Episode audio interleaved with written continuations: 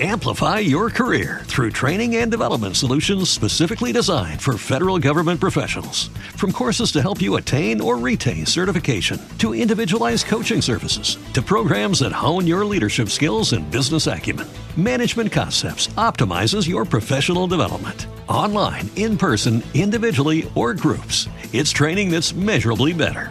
Learn more at managementconcepts.com. That's managementconcepts.com. What if you could have a career where the opportunities are as vast as our nation, where it's not about mission statements, but a shared mission? At U.S. Customs and Border Protection, we go beyond to protect more than borders from ship to shore, air to ground. Cities to local communities, CBP agents and officers are keeping people safe. Join U.S. Customs and Border Protection and go beyond for something far greater than yourself. Learn more at cbp.gov/careers. Mi columna se llama La muerte próspera y dice así: Para los pensadores, la muerte es un interrogante filosófico. Para los poetas, un remolino emocional. Para los religiosos, un puente al más allá. Para los científicos, un desafío. Para el capitalismo, un próspero negocio. En 1963, la escritora británica Jessica Mitford denunció en Muerte a la Americana el lucro que se esconde tras las lágrimas.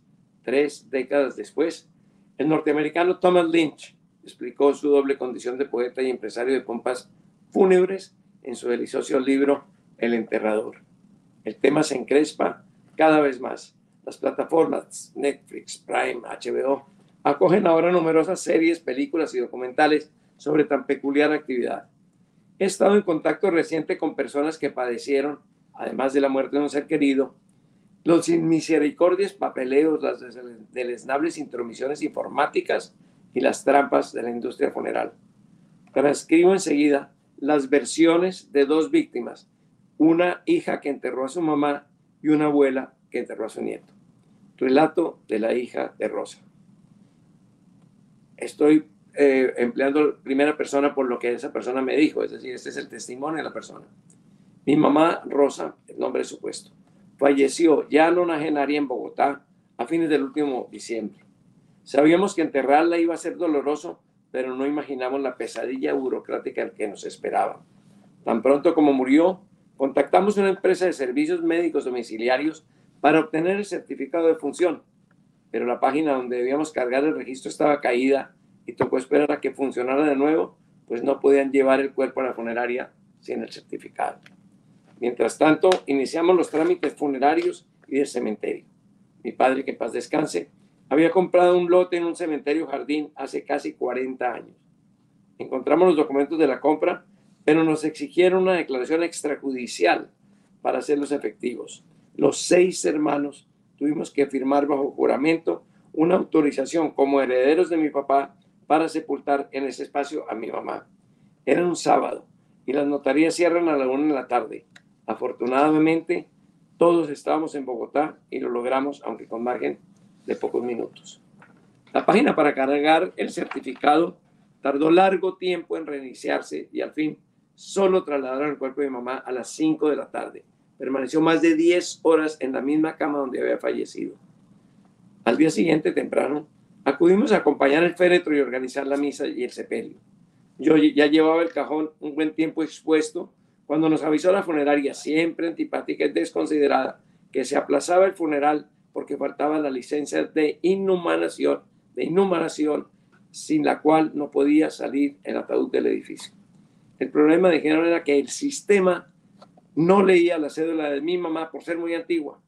Alegamos que no era culpa de Rosa su, su longevidad, ni la incapacidad del sistema, y tras un prolongado alegato, alguien de la funeraria, presionado por los deudos, autorizó la salida del, cajón hacia la iglesia vecina.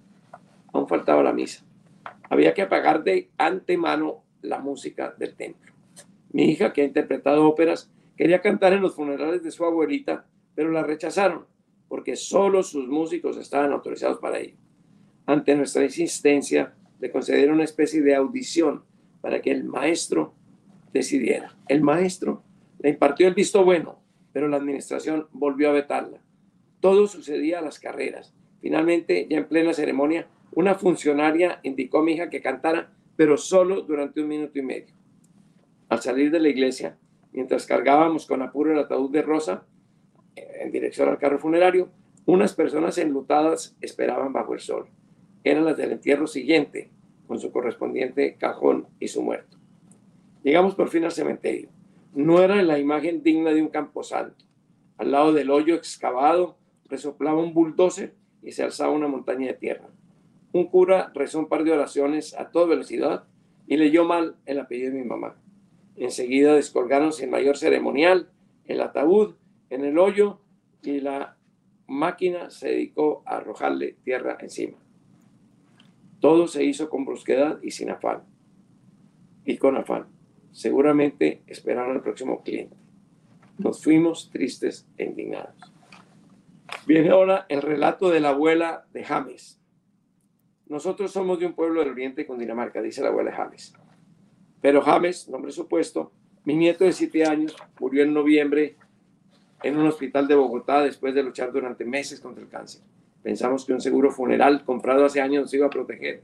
Sin embargo, mientras llorábamos al niño, nos tocó enfrentar un montón de trabas y pagar mucha plata adicional. Duramos horas haciendo colas para que en el hospital firmaran la boleta de salida, el registro de función y el certificado médico. Luego nos tocó pagar taxi expreso para viajar al pueblo a traerle a James su mejor ropa, porque la funeraria dijo que el niño tenía que irse ya arreglado desde la oficina de Bogotá. Allí nos llevaron a la sala de cofres y nos obsequiaron el tinto más caro del mundo, pues resulta que el cajón que cubría seguro era de madera rústica y sin manijas ni tela interior. Adoloridos de que mi nieto se fuera en un ataúd tan ordinario, mi marido sacó 700 mil pesos adicionales para uno mejorcito. Nos mostraron el que llaman presidencial, con vidrio para ver el difunto que valía más de 3 millones. Esa noche logramos trasladar al finado al pueblo en una camioneta negra que llamaban carroza y lo velamos en un salón comunal. Somos pobres, pero siempre hay alguien más pobre que uno. A una niña de dos meses que acababa de morir y cuya familia no tenía para pagar la sala, le abrimos un campito. Los dos muerticos compartieron el velorio. Luego llevamos el cofre de James en andas hasta la misa y el cementerio. La parroquia cobró cerca de un millón y otros 800 mil los músicos. El entierro costó al final más de 5 millones. James adoraba a los superhéroes y para acompañar al desfile mortuorio le compramos dos globos con las imágenes del hombre araña y el capitán América. Por el helio, para inflarlos, nos sacaron 40 mil pesos y 6 mil por cada cartel de invitación. Quedamos con la sensación de que en momentos de dolor todos se aprovechan de uno. Epílogo, lo escribo yo, para la hija de Rosa y la abuela de James. Jesucristo advirtió a los ricos que su fortuna no entraría en el reino de los cielos, pero no autorizó nunca a las funerarias para que hicieran la aduana. Esa ha sido mi columna sobre la, la prosperidad de la muerte.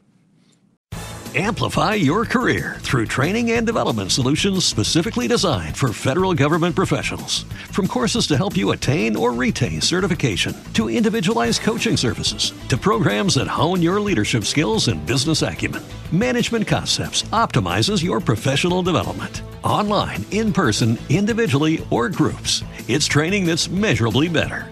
Learn more at managementconcepts.com. That's managementconcepts.com.